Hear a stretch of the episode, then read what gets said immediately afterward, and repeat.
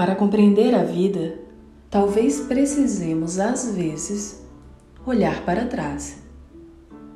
Ainda que num relance, compreendemos quando olhamos com cuidado até mesmo os erros que não mais são cometidos por nós e por outras pessoas.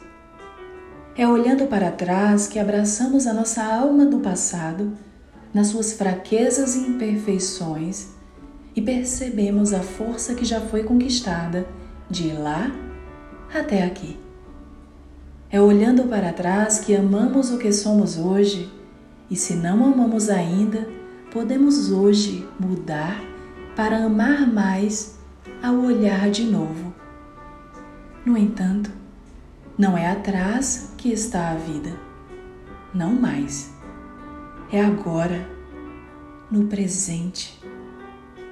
A vida existe para ser vivida e não me sinto repetitiva ao mencionar mais uma vez que ela, essa nossa vida, que embora esteja longe de ser perfeita, é maravilhosa, só pode ser vivida ativamente no presente. Ao olharmos para a frente e não para trás, é que vemos desenhado o caminho que há para seguir e que representa as chances de alcançar algum lugar além desse. Olhemos em frente e caminhemos então, sem atalhos, sem muletas, sem esconderijos. Enquanto durar o caminhar, podemos e provavelmente vamos olhar diversas vezes para trás, mas que seja com a intenção de rever os aprendizados que podem ser úteis hoje de sorrir novamente com o bem de outrora, com a vontade de dedicar uma oração aos que conosco estiveram lá atrás e mesmo aos que não conhecemos, mas que também lá lutaram por suas vidas e por outras vidas. O passado também é agora, eu sei. Estará conosco nas cicatrizes, nas vitórias, na memória mesmo na que de tão bem guardada não recordamos, mas é agora que se vive, não no passado.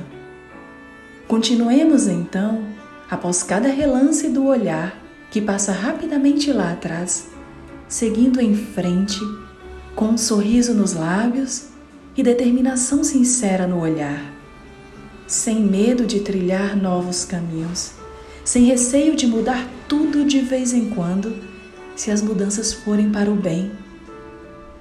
O que não devíamos querer é parar de seguir em frente para em algum momento lá na frente olhar de novo para trás e descobrir outros tantos quilômetros de terreno baldio que não soubemos cultivar, ou inúmeras páginas em branco à espera de uma história que se pareça realmente conosco.